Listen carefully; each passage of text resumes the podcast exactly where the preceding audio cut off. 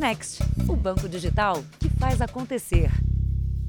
Olá, boa noite. Boa noite. Em São Paulo, uma onda de assaltos preocupa os moradores de bairros nobres. Em motocicletas, criminosos armados abordam pedestres e motoristas com violência. A população reclama da falta de policiamento. Nas ruas do bairro de Alto Padrão de São Paulo, os moradores retiram as malas do carro quando os assaltantes chegam na moto com a arma em punho. As vítimas correm desesperadas e o motorista foge. A bolsa que ficou caída no chão é levada. No dia seguinte, na mesma rua, os criminosos abordam um homem e levam o celular dele. A vítima tenta ir embora, mas o assaltante volta e pede a sacola e a bolsa. Esses mesmos ladrões foram flagrados recentemente em vários outros assaltos aqui na região do Morumbi. Eles usam sempre a mesma moto, sem placa. Segundo a polícia, fazem no mínimo três vítimas todas as vezes que saem para roubar. Assaltos assim, semanais, duas, três vezes na semana. E, assim, tá desesperador. Aqui o assalto foi antes das seis da manhã. O homem se exercitava quando foi surpreendido por dois suspeitos numa moto. Ele se assusta e cai. Em segundos, entrega o celular, os fones de ouvido e o relógio. Botaram um revólver em mim e levaram seis meses de trabalho. De uma vez só. Os síndicos dos prédios se uniram e passaram a pagar vigilantes para fazer ronda 24 horas por dia. Falta o policiamento, é isso que nós precisamos. A gente não pode ter que desembolsar e pedir para os condôminos desembolsar mais grana aqui para cobrir o serviço de via pública. É um tipo de crime que se espalha em bairros mais ricos de São Paulo. Neste flagrante, o ladrão para a moto assim que vê a mulher sozinha na rua. Vai até ela e rouba o celular. Neste outro, os assaltantes rendem a vítima dentro do carro e ainda deixam cair uma bolsa que tinham roubado minutos antes. Os bens materiais a gente recupera. É, o problema é a paz. Isso não, é muito difícil. Você não poder sair na rua, na sua própria casa, porque não tem segurança. A Secretaria de Segurança Pública afirma que está intensificando as ações de policiamento e lembra a importância de que as pessoas façam um boletim de ocorrência. Veja agora outros destaques do dia. Ministério da Saúde anuncia debate público sobre vacinação em crianças. E Supremo manda governo vacinar crianças antes do início das aulas. Anvisa divulga nota em que repudia ameaças contra especialistas. Congresso derruba veto e fundo eleitoral terá 5 bilhões e 700 milhões de reais. E na série especial, eles são os invasores mais temidos nas grandes cidades, vivem na sujeira e transmitem doenças mortais.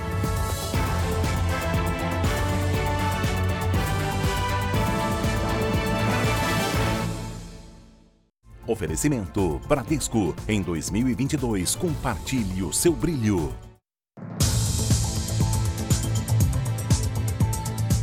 No Rio de Janeiro, um psicanalista foi preso suspeito de abusar sexualmente de pacientes dentro do consultório. Mais de 10 mulheres procuraram a polícia. Segundo os relatos, os abusos aconteciam durante as sessões de terapia com o uso de hipnose.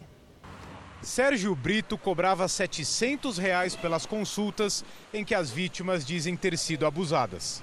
Ele foi preso em Magé, na Baixada Fluminense. A gente tipificou como estupro de vulnerável pelo fato dele ter feito um trabalho de hipnose com a vítima. Ela veio a dormir, ela não podia oferecer resistência à ação dele, embora ela seja maior de idade. Segundo essa mulher que pediu para não ser identificada, foi assim que ele agiu. Conquistou minha confiança na primeira sessão. Eu falei, gente, eu vou sair daqui curada, porque ele é maravilhoso. E na segunda e na terceira em diante, ele já começa, depois que ele vê que você confia, ele começa a se esfregar em você. Sérgio negou as acusações. Os agentes também cumpriram mandados de busca e apreensão em vários endereços ligados ao suspeito. De acordo com algumas pacientes, ao ser questionado sobre os abusos, o psicanalista relatava que tocava no corpo delas porque usava um método desenvolvido fora do Brasil. Os investigadores acreditam que mais mulheres também podem ter passado pela mesma situação. Você procura um profissional ali e ele faz todo o trabalho da confiança, de você confiar nele, para ele usar da sua fragilidade para coisas absurdas. Em Goiânia, os médicos que cuidam do cantor Maurílio, que sofreu quatro paradas cardíacas, disseram hoje que ele não vai precisar de cirurgia. Novos exames realizados no cantor confirmaram uma lesão renal. Com isso, Maurílio começou a fazer hemodiálise. A equipe médica avaliou que ele não vai precisar passar por uma cirurgia cardíaca. Ele vem melhorando gradualmente e a gente está orando, está pedindo para Deus para que ele continue melhorando e saia dessa zona de risco, né?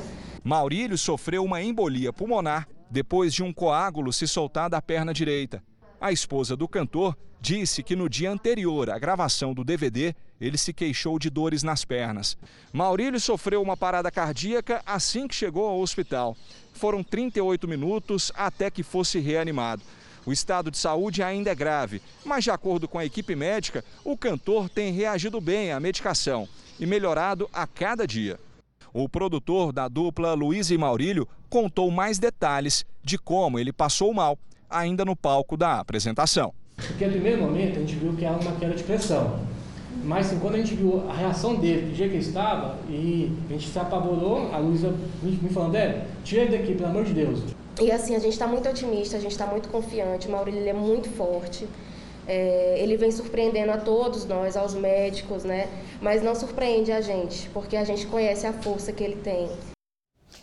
O surto de gripe no Rio de Janeiro, São Paulo e Bahia vem aumentando a procura pelas vacinas nos postos de saúde e nas clínicas particulares. Muita gente que perdeu a data da campanha nacional de imunização está correndo para se prevenir da doença causada pelo vírus influenza. Selma e José tomam a vacina da gripe todos os anos. Dessa vez, a Covid os distraiu. A gente ficou tão preocupado com o Covid que esquecemos da, da, vacina da gripe. Mas com esse surto atual de São Paulo, a gente achou melhor garantir. Em São Paulo, isso aconteceu com muita gente. As clínicas de vacinação têm tido uma procura pelo imunizante da gripe atípica para essa época do ano. Normalmente, o movimento é mais forte antes do inverno, entre março e junho. Esta clínica particular em São Paulo já aplicou na primeira metade desse mês quatro vezes mais vacinas da gripe que no mesmo período do ano passado. O problema é que a vacina disponível hoje não tem ação contra a nova variante do vírus influenza, chamada de Darwin, que está provocando o surto de gripe na Bahia, no Rio de Janeiro e em São Paulo. Essa cepa só vai estar é, é, é sendo é, protegida com a vacina que vai estar disponível a partir de março, abril do ano que vem. O Instituto Butantan, que fabrica a vacina da gripe para todo o país, começa a produção no mês de janeiro, já com a proteção contra a nova cepa. As conversas que a gente tem com o Ministério é uma previsão de 80 milhões de doses para a campanha do ano que vem. É, os IFAs já estão sendo produzidos para essa campanha, né? E os lotes começarão a ser entregues a partir da segunda quinzena de fevereiro, início de março. Segundo os médicos, é importante tomar a vacina da gripe, mesmo que ela não contemple a variante Darwin. A cepa ela, ela tem, uma, tem algumas diferenças, mas sem dúvidas ela vai colaborar na proteção das pessoas, né? Foi essa a estratégia de Salvador. A vacinação contra a Covid-19 foi suspensa nesta sexta-feira em Salvador para que todos os postos priorizassem a imunização contra a gripe. 80 mil doses ficaram disponíveis para todas as pessoas com mais de seis meses de vida. Os 90 pontos de vacinação ficaram lotados durante quase todo o dia. Foram filas em postos de saúde, shoppings, estações de metrô. Tive Covid, estava em casa, de quarentena. Agora já estou boa, vim tomar. Eu vi logo, fiquei com medo, porque minha menina está gripada. Aí essa gripe aí solando, eu fico com medo danado de pegar. Com as compras do período de festas, um dos setores mais aquecidos é o da moda. A estimativa é de que o Brasil feche 2021 com mais de 6 bilhões de peças de roupas vendidas, 6 bilhões mesmo, 15% a mais do que no ano passado. É no Brás, maior centro popular de compras da América Latina, que a Ana Beatriz escolhe roupas para abastecer a loja que tem no interior de São Paulo. Este mês, ela vai voltar com as bolsas cheias. A intenção agora é encher cinco dessa. Ano passado, quantas foram? Ano passado foram três. A Madalena, que veio do interior de Minas Gerais, também se sente esperançosa com a chegada das festas. Foram 12 horas de viagem para buscar encomendas de clientes. Pura felicidade, né? Que a gente vive disso. O avanço da vacinação e a retomada das atividades tem movimentado as vendas em atacado e também no varejo de roupas no país. Eu me sinto bem mais confortável, né? Eu já tomei as duas vacinas, né? Já vou tomar a dose extra, né? As pessoas estão comprando mais, estão consumindo mais, embora a gente não pode deixar de falar que teve um, um bom aumento, né? Mesmo com a demanda ainda reprimida, o setor deve fechar o ano com crescimento. A expectativa é que mais de 6 bilhões de peças de roupas sejam vendidas, 15% a mais que em 2020. 2020 a gente ficou 87 dias fechados, aí 2021 mais 45 dias, então a gente vem num processo de retomada. Então, dentro do período de 2020 e 2021, esse final, esse último trimestre é o que a gente está começando a, a uma recuperação efetivamente. Neste shopping, um dos maiores polos atacadistas do país, já é possível notar o retorno gradual do público, principalmente de revendedores, trabalhadores autônomos que compram mercadorias para repassar aos clientes. Há poucos dias do Natal, apesar do movimento estar bem melhor que o ano passado, os lojistas ainda sentem e muito a diferença em relação ao período pré-pandemia. Que nem antes ainda não tá, mas se Deus quiser vai voltando devagarzinho. Antes aqui ficava tudo vazio. As pessoas estão otimizando o seu ganho, o seu, o seu dinheiro, porque com menos recursos elas têm que presentear todo mundo, né? Vamos agora ao vivo até Porto Alegre, porque o Tribunal de Justiça do Rio Grande do Sul concedeu um habeas corpus preventivo aos quatro réus condenados da Boate Kiss. Quem tem as informações é Jairo Bastos. Jairo, essa medida permite que uma, que uma pessoa seja liberada. É o caso dos réus da, da Boate Kiss? Oi, Cris, boa noite para você. Celso, não, nesse caso não. Os réus não vão poder responder em liberdade. Elisandro Spor Mauro Hoffman, Marcelo de Jesus dos Santos e Luciano Bonilha Leão seguem atrás das grades. As penas variam de 18 a 22 anos de prisão. O motivo da não libertação é que o ministro Luiz Fux, presidente do Supremo Tribunal Federal, atendeu a um novo pedido do Ministério Público e determinou ontem à noite que os condenados seguissem presos independentemente da decisão do Tribunal de Justiça. Os advogados dos quatro réus recorreram ao Supremo, mas o ministro Dias Toffoli negou a libertação. Cris, Celso. Obrigada, Jairo. Os presidentes do Supremo Tribunal Federal e do Tribunal Superior Eleitoral fizeram discursos em defesa da democracia nas sessões de encerramento do ano dos tribunais. O ministro Luiz Fux, presidente do Supremo Tribunal Federal, afirmou que a Suprema Corte priorizou julgamentos de processos que buscaram salvar vidas em razão da pandemia e criticou o que chamou de negacionismo. No segundo ano da pandemia, o Supremo Tribunal Federal novamente priorizou processos que visavam salvar vidas e garantir a saúde dos brasileiros, sempre valorizando a ciência e rechaçando o negacionismo. Fux também disse que, diante de tentativas contra as instituições, o Supremo se manteve comprometido com a Constituição e afirmou que o STF está pronto para agir em defesa da democracia em 2022, ano de eleições. A fala foi endossada pelo presidente do Tribunal Superior Eleitoral, Luiz Roberto Barroso. O atraso rondou nossas vidas ameaçadoramente. Nesse ambiente, o debate público foi dominado muitas vezes pela mentira, pela desinformação e pelo ódio. O saldo positivo de tudo o que passamos é que as instituições resistiram e afastaram o fantasma do retrocesso, da quebra da legalidade constitucional, das aventuras autoritárias que sempre terminam em fracasso. O ministro Edson Fachin foi eleito hoje para suceder Barroso na presidência do TSE. Faquim assume a função em 28 de fevereiro, mas ficará à frente do TSE só até agosto, quando se encerra o período dele de dois anos na Corte Eleitoral. As eleições do ano que vem serão conduzidas pelo ministro Alexandre de Moraes. Vamos a um destaque do noticiário internacional. No Japão, subiu para 27 o número de mortos num incêndio que pode ter sido criminoso. O fogo começou no terceiro andar deste prédio no centro de Osaka, a cerca de 300 quilômetros de Tóquio. Pelo menos 80 veículos dos bombeiros foram usados para apagar as chamas que foram controladas em meia hora. O edifício comercial tem sete andares e o atendimento ao público havia começado uma hora antes. 24 pessoas morreram no local, 14 homens e 10 mulheres. Há feridos em estado grave. A principal suspeita é que o incêndio tenha sido provocado por um homem na faixa dos 50 a 60 anos de idade. Ele foi visto por testemunhas colocando um pacote com um líquido bem na entrada da clínica. Suspeita-se que ele esteja entre as vítimas levadas ao hospital.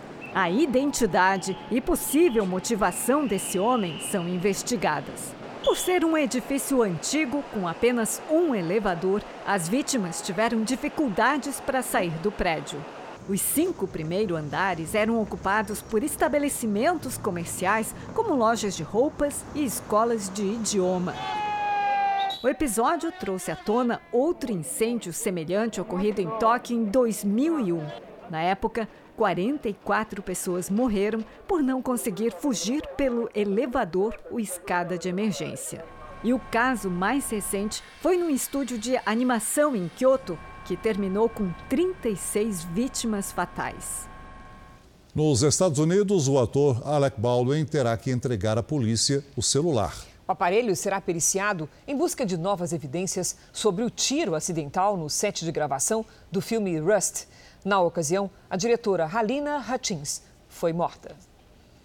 O disparo foi feito por Alec Baldwin. Segundo o mandado da Justiça, o objetivo é examinar mensagens de texto, e-mail, publicações em redes sociais, assim como fotos, vídeos e outras informações que possam contribuir para as investigações. No início deste mês, o ator afirmou que nunca puxou o gatilho da arma que matou a diretora e negou a responsabilidade pelo acidente. Veja daqui a pouco: vacinas contra a Covid serão descartadas porque muitos ainda não compareceram para tomar a segunda dose. E na série especial, a caça aos ratos nos trilhos do metrô de São Paulo.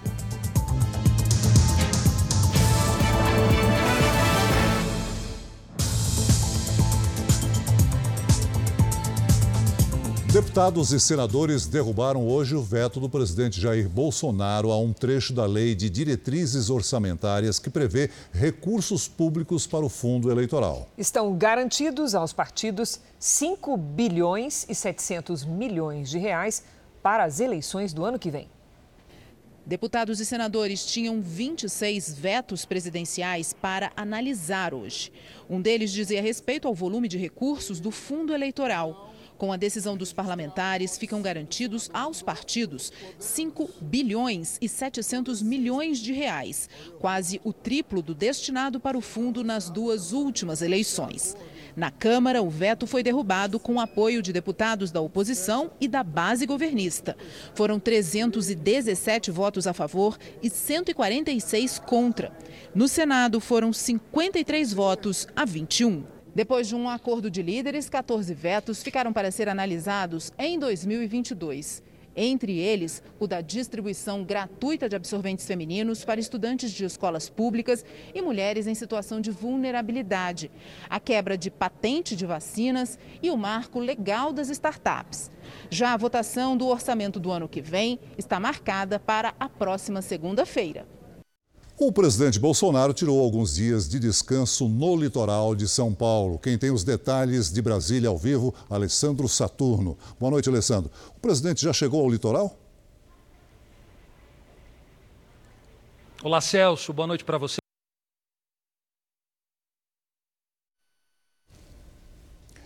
O presidente já está no Guarujá, em São Paulo. A previsão é que ele volte a Brasília na próxima quarta-feira, antes do Natal. Antes de embarcar, Bolsonaro participou da reunião virtual da cúpula do Mercosul. O presidente afirmou que o governo brasileiro permanece comprometido com a recuperação da economia, o crescimento sustentado e o combate à inflação.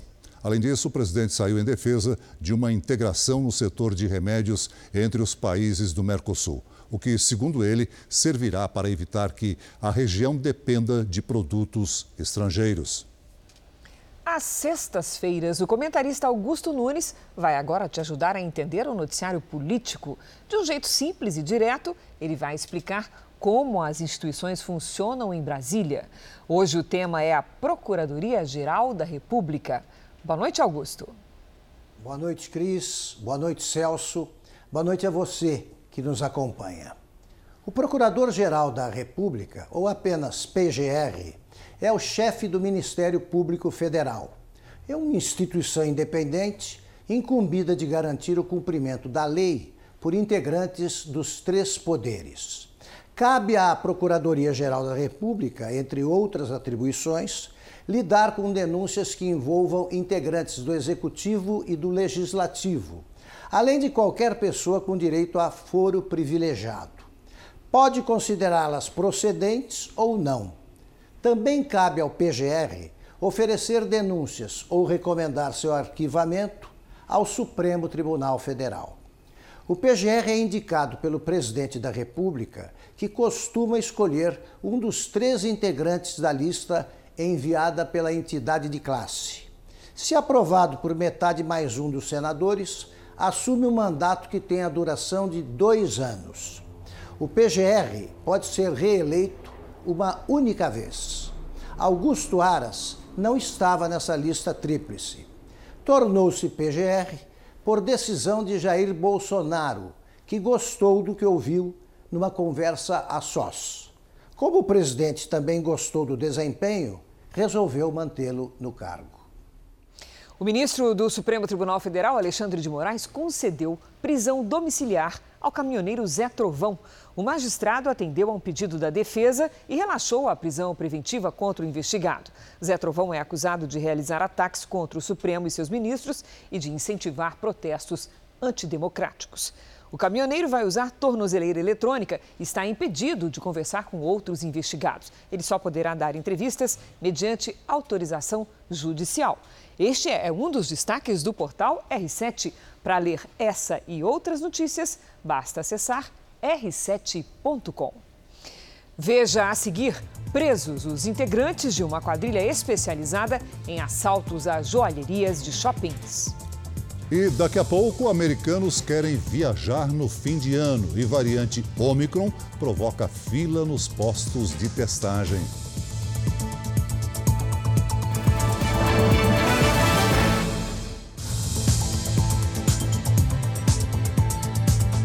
Quatro suspeitos de integrar uma quadrilha especializada em assaltos às joalherias foram presos em São Paulo. O grupo agia com violência e tinha planos de atacar mais uma loja na capital paulista.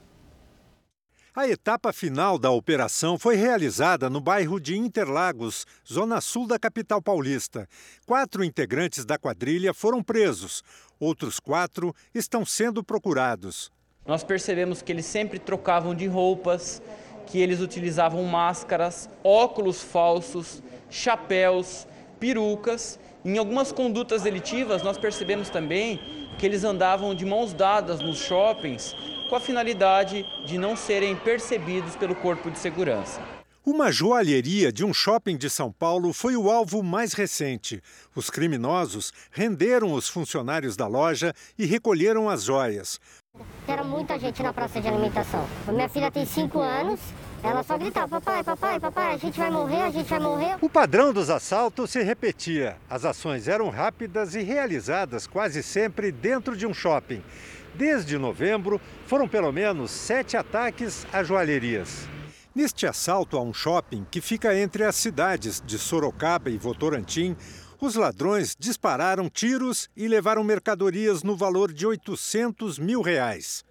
Em Lorena, segundo a polícia, duas funcionárias foram feitas reféns e levadas até o cofre de onde foram roubadas as joias. No centro de Franca, os criminosos aproveitaram a madrugada para arrombar uma joalheria. O prejuízo pode passar dos 100 mil reais. São Roque, Suzano e Ribeirão Preto são outras cidades que também entraram no roteiro de crimes. O importante é que essa quadrilha foi identificada, desmantelada, as pessoas presas e estavam se preparando para fazer entre hoje, ontem e hoje, um outro shopping grande em São Paulo. A Organização dos Estados Americanos pede que Cuba permita a entrada de uma missão para fiscalizar a situação dos direitos humanos na ilha. A OEA mostrou preocupação com o estado de saúde de um líder da oposição, preso há cinco meses. José Daniel Ferrer foi preso em julho, quando milhares de pessoas foram às ruas protestar contra o regime cubano. De acordo com um levantamento de uma ONG, quase 700 pessoas foram presas. O líder da oposição sempre esteve na mira do governo cubano. Há dois anos, ele já havia sido preso. Hoje, dos Estados Unidos, a irmã do ativista denunciou os maus tratos sofridos por ele. De julho para cá, ele só pôde receber duas visitas. Segundo a irmã, o opositor está muito magro e sendo mantido em condições precárias. Os primos dessa cubana, que vive nos Estados Unidos, também sofreram maus tratos. Beth Guerra diz que os dois chegaram a ficar mais de 60 dias desaparecidos após a prisão. E agora seriam torturados para exaltar o comunismo e a ditadura cubana. Han sido torturados físicamente, psicológicamente, de maneiras muy, muy criminales, muy criminales. ellos los ponían desnudos en, frente a una pared, encadenados completamente de sus brazos y sus, y sus pies.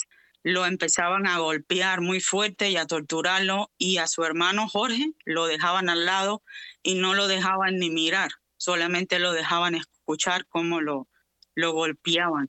Y todo eso era para que ellos dijeran, viva Díaz Canel, e pátria ou morte. Essa outra cubana está com o irmão preso, também desde julho. A família alega que o irmão foi detido por motivos políticos e diz que a família estava sendo ameaçada. A mim e a meu esposo Jonathan eh, nos detuvieron um dia eh, por alrededor de ocho horas nos estuvieron interrogando eh, y tratando de manipularnos para que dejáramos de denunciar en las redes eh, constantemente eh, estamos recibiendo amenazas. A mi suegro constantemente le, le están dando amenazas também. Para as mulheres com câncer de mama, uma reconstrução bem feita do órgão é essencial. Em São Paulo, um hospital usa uma tecnologia inovadora que prepara pacientes para a colocação de uma prótese. Mariângela se recupera bem da cirurgia de retirada de uma das mamas. A operação foi realizada há cinco dias. Agora, ela que tem apenas 38 anos, entra numa nova etapa. Se prepara para a reconstrução do seio. A minha prioridade é ficar 100% saudável e, num segundo momento, é voltar a ter o corpo que eu tinha antes. Em casos como o de Mariângela, é preciso usar um expansor feito de silicone, que é preenchido aos poucos com a ajuda de uma agulha, com soro fisiológico. O procedimento é repetido em consultório por algumas semanas, até que a mama atinja o volume natural. É necessário uma preparação da musculatura, da gordura e da pele da mama. Então, a técnica mais reprodutível que nós temos hoje é a expansão de tecidos. Mariângela é a primeira mulher no Brasil submetida a uma cirurgia para retirada de câncer de mama com a colocação de um expansor de alta tecnologia, guiado por radiofrequência. A operação aconteceu aqui, no Hospital Moriá, em São Paulo. Além de uma chance menor de rejeição, o novo expansor permite a realização de exames de ressonância magnética, comuns durante o tratamento oncológico. Expansores convencionais costumam ter ímãs e componentes de metal na válvula para injeção do soro fisiológico, o que inviabiliza alguns exames de imagem. Já o expansor guiado por radiofrequência conta com um microchip. O ponto primordial, que é a junção da tecnologia de última geração, é você conseguir localizar essa válvula por meio de um sistema de radiofrequência.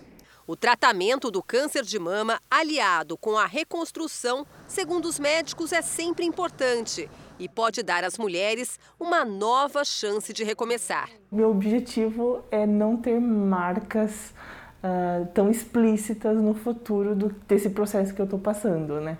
Então, poder ter a possibilidade de voltar a, a ser uh, similar ao que era antes é algo muito reconfortante. No último leilão de petróleo do ano, a Petrobras conseguiu arrecadar mais de 11 bilhões de reais. Gigantes do setor disputaram dois lotes na bacia de Campos. A expectativa é de que as duas áreas aumentem em mais de 10% a produção de petróleo do país nos próximos cinco anos. Foram leiloadas duas áreas na bacia de Campos. Sépia, a mais valiosa, que será explorada por um consórcio formado pela Petrobras e por empresas da França, Malásia e Catar. E o campo de Atapu. A Petrobras e outras duas empresas, uma francesa e outra americana, formam o grupo que será responsável pela área. O modelo adotado para o leilão foi o de cessão onerosa. A empresa vencedora tem que dar à União um percentual do óleo extraído. As duas áreas oferecidas nesse leilão não receberam propostas na primeira rodada, que aconteceu há dois anos. O governo então mudou as regras, conseguiu aumentar o número de empresas participando e arrecadou mais de 11 bilhões de reais. O presidente da estatal comemorou o resultado do leilão e aproveitou para dizer que os frequentes aumentos dos combustíveis não deverão se repetir no ano que vem. O que teve desse ano é, são consequências da, da, da Covid, a gente sabe, né? uma redução muito na, na, na, na parte de oferta, né? então aí acabou a demanda subiu muito rapidamente e não estava preparada ainda o mercado. Então, mas agora a tendência é equilibrar. Sexta-feira de temporais em São Paulo e no Rio de Janeiro. Em 24 horas, choveu mais da metade do esperado para todo o mês. Vamos saber como é que fica o tempo no último fim de semana da primavera? Com a Lidiane Sayuri. Boa noite, Lid. Como é que vai ser? Mais chuva forte, viu, Cris? Boa noite para você, Celso, para todo mundo que nos acompanha. Chuva forte principalmente sobre o sudeste e o centro-oeste. Um corredor de umidade espalha as nuvens de tempestades pelo interior do país. A chuva forte recebe uma forcinha também de uma frente fria que se formou nesta sexta-feira na altura do Rio de Janeiro. A quantidade de água pode causar transtornos em todos os estados do Sudeste, em Goiás, Mato Grosso e também no sul da Bahia.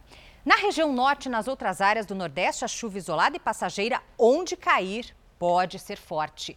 Sábado de tempo firme e quente no sul. Em Porto Alegre, máxima de 29 graus. No Rio de Janeiro, faz até 27. Em Cuiabá e Salvador, 30 e até 33 em Manaus. Em São Paulo, a chuva perde força e a temperatura sobe nos próximos dias. Neste sábado, máxima de 25 graus. A partir do domingo, para de chover e faz 26. Segunda-feira, com 32 e na terça, até 30. Começamos o Tempo Delivery com a mensagem da Keila Cristina de Porto Esperidião, Mato Grosso. Vamos lá, Celso. Olha só, Keila, o sábado é o dia com a maior quantidade de água. Pode chover a qualquer hora. À tarde faz até 31 graus. E aí, conforme a chuva diminui, a temperatura sobe. No domingo e na segunda, previsão de pancadas à tarde e à noite, com máximas de 33. A Rose está de olho da previsão para Marechal Cândido Rondon, lá no Paraná. É para já, viu, Rose? Vem aí um fim de semana de tempo bem quente e seco. Máximas de 36 e de 35 graus. Aí o calor continua na segunda, com previsão de pancadas de chuva à tarde. Gostou? Participe também do Tempo Delivery pelas redes sociais. Basta mandar uma mensagem com a hashtag você no JR.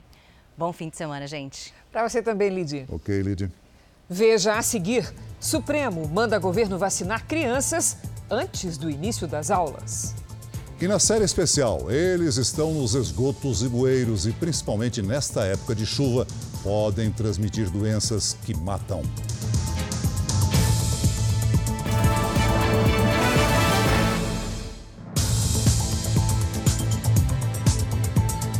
O Brasil ainda tem 20 milhões de pessoas com a segunda dose da vacina contra a Covid em atraso. A situação é motivo de duas preocupações. Além da proteção desse grupo não estar completa, as doses reservadas estão vencendo.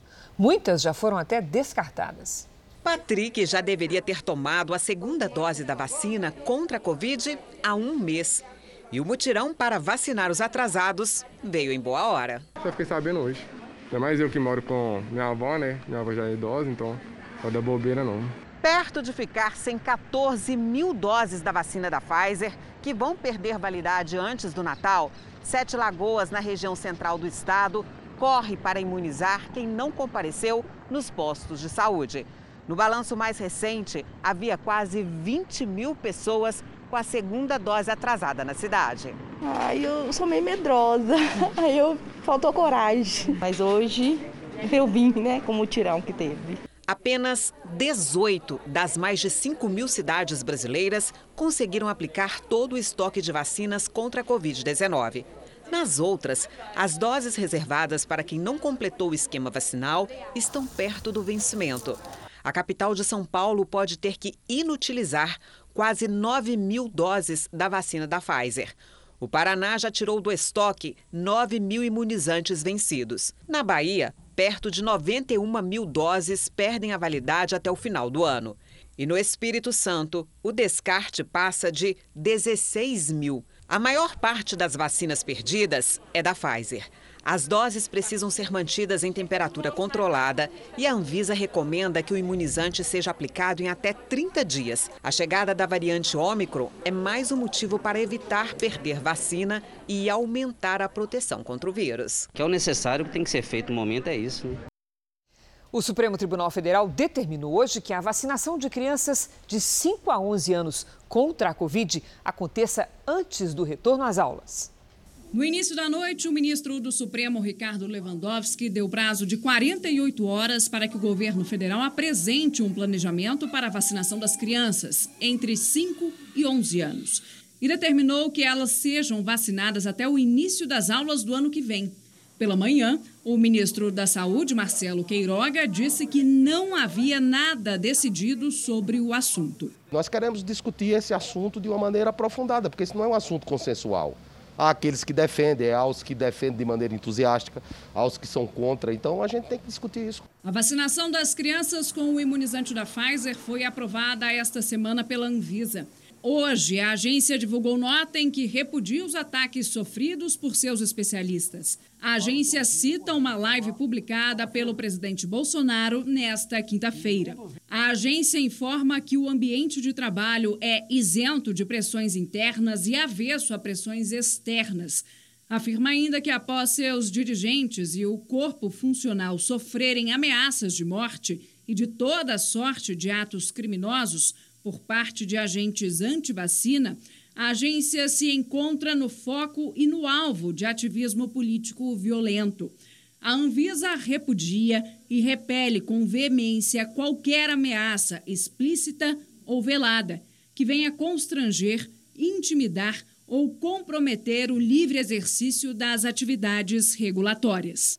Não é tempo de sentimentos menores se formos consultar todas as pessoas que ali contribuíram direta ou indiretamente para que aquele posicionamento fosse estabelecido, essa lista, por certo, contaria com mais de 1.600 nomes, porque todas as nossas atividades estão entrelaçadas. Seguramente na letra A, o meu nome vai estar lá. A Pfizer, também por nota, disse que fechou três contratos de fornecimento com o governo brasileiro. O último deles já engloba o fornecimento de novas versões da vacina, inclusive para diferentes faixas etárias, e que ainda não é possível determinar a data da entrega de doses pediátricas ao Brasil. A companhia está fazendo todos os esforços para que as doses cheguem ao país o mais rápido possível. O governo de São Paulo também informou que encaminhou um ofício à empresa comunicando o interesse de adquirir vacinas para crianças. Em resposta ao governo paulista, a Pfizer informou que já está em negociação com o governo federal. Em Miami, uma longa fila de carros se formou para fazer testes para a Covid. Filas como essa não eram vistas desde o início da pandemia, mas os moradores querem garantir que estão seguros para poder viajar nesse fim de ano. A variante Omicron causou uma nova onda de casos de Covid no sul da Flórida. Segundo as autoridades, em 24 horas foram 8.700 pessoas infectadas, o número mais alto desde 21 de setembro. A companhia aérea Itapemirim suspendeu temporariamente as operações para uma reestruturação. Segundo a empresa, a ANAC foi informada. A Itapemirim diz que irá prestar assistência aos passageiros. O Jornal da Record faz agora um convite para você ajudar a campanha da Abades. A Abades é uma instituição sem fins lucrativos que trabalha no desenvolvimento de crianças com deficiência intelectual e autismo. Veja como participar. Quem quiser ajudar pode entrar nessa corrente do bem e doar o valor que puder. É só ligar 0500 508 0707 para doar 7 reais. 0500 508 0720 para doar 20 reais. 0500 508 0740 para doar 40 reais. Ou você pode doar qualquer outro valor através do Pix. doe@abades.org.br. Se preferir, aponte o seu celular para esse QR Code e você vai ser direcionado para a doação. Ajude a Abades a construir uma sociedade mais inclusiva. Abrace essa causa. Abrace a Abades. Sinônimo de falta de higiene e perigo para a saúde, os ratos estão entre os invasores urbanos mais temidos. No último capítulo da série especial, você vai ver onde esses roedores se escondem na maior cidade do país.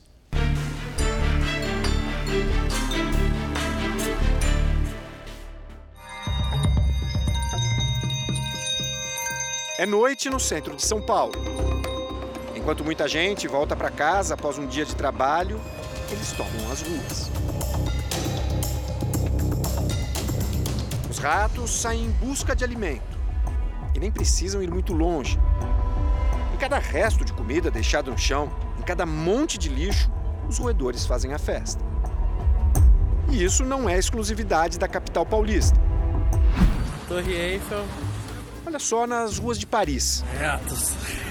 Muitos ratos. E o que dizer de Londres?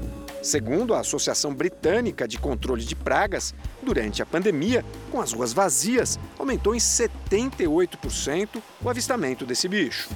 Nestes registros, eles aparecem em uma plataforma do tradicional metrô londrino. Em Nova York, eles também são comuns no metrô.